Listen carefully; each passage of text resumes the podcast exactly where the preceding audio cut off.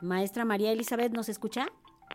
Sí, sí. Ah, hola, buen día, gracias por estar aquí, maestra. De nada, a ustedes gracias por darnos la oportunidad de, de, de difundir que aquí estamos nosotros, los yapanecos, María- en, en el Museo de Culturas Populares. María Elizabeth, platíquenos qué podemos hallar de ámbar. Este sí es ámbar verdadero, no es el ámbar de plástico que luego nos hacen pasar por esta resina verdadera. Platíquenos qué es lo que podemos hallar con ustedes.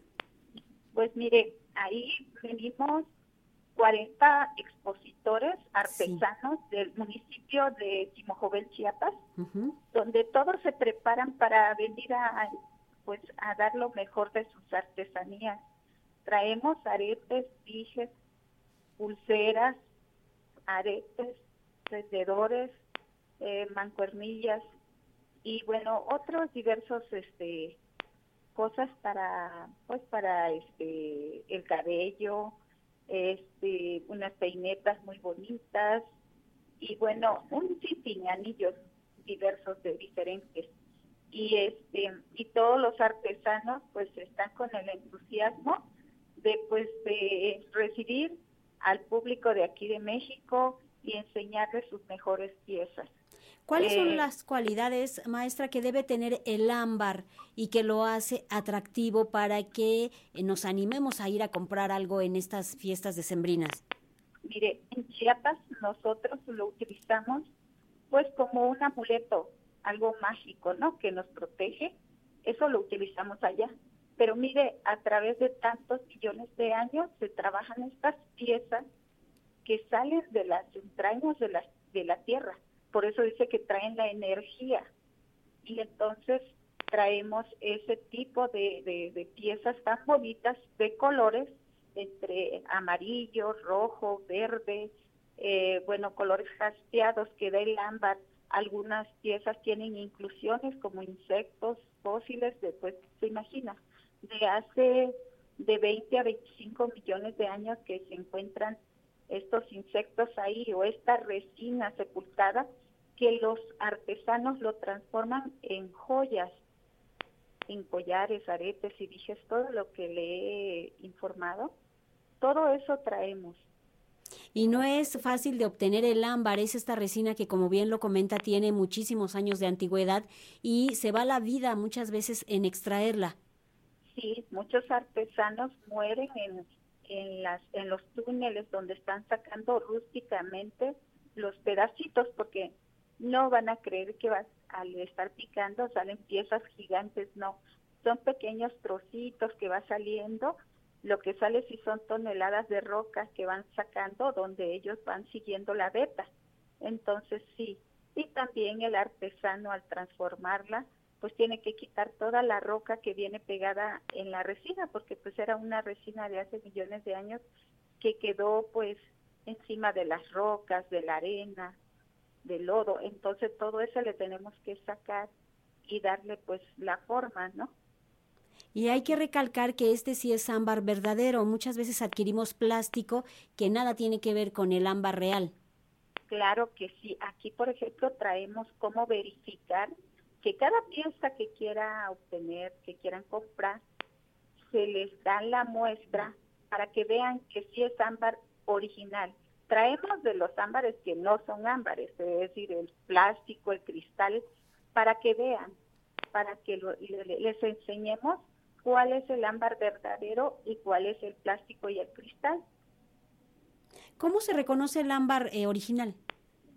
El original a través de una luz ultravioleta Sí. que nosotros traemos se le pone a las piezas y estas se vuelven fluorescentes al contacto de la pieza. Les da unos tonos, tonos azules, verdosos. Este, eso quiere decir que sí es ámbar.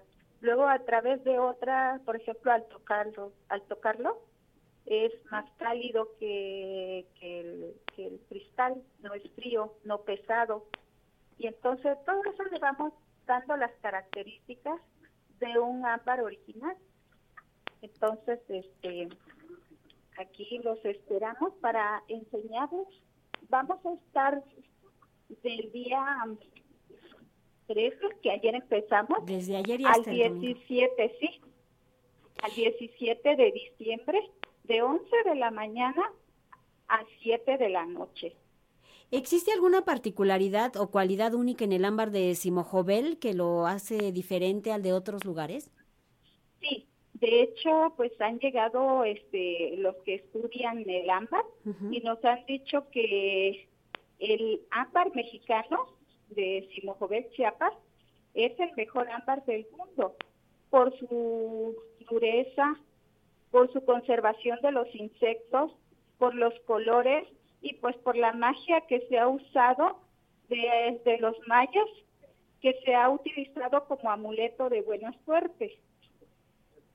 ¿Cómo, ¿Cómo, ha evolucionado la demanda del ámbar de Simojovel en los últimos años? ¿Lo piden más o han pasado tiempos difíciles, maestra María? Pues sí, eh, pasamos tiempos difíciles porque, eh, bueno, en una ocasión, bueno, en, cada año es la cosecha del café. Los mineros, pues, ellos no se dedican al todo por el todo eh, todos los días, sino que tenemos como un calendario Ah, Ahorita, por ejemplo, desde noviembre a enero es el corte del café de la cosecha. Y en agosto, pues la cosecha del maíz. Y entonces así tenemos, entonces son temporadas que ellos van a las minas. Y bueno, aparte la escasez de la demanda que hay del europeo, del asiático, de que llegan a comprar pues pues las piezas este, y pues pagan más que nosotros los artesanos que pues este pues lo trabajamos pero no lo vendemos al extranjero sino que aquí en, en México lo comercializan. Maestra María Elizabeth Mendoza Estrada, gracias por estar con nosotros y les comentamos que la Feria Artesanal de Sembrina se lleva a cabo desde ayer y hasta el domingo 17 de diciembre en el Museo Nacional de Culturas Populares allá en Coyoacán, Avenida Hidalgo 289 del Carmen Coyoacán, de 11 horas a 19 horas hay que ir, hay muchas artesanías, les recomendamos el ámbar del que nos habló la maestra Elizabeth Mendoza porque apoyamos a los artesanos y a los productores del ámbar. Gracias maestra por estar con nosotros. Gracias a ustedes por darnos esta oportunidad. Muchas gracias y que tengan una feliz Navidad. Gracias igualmente, maestra. Hasta pronto. Hasta pronto.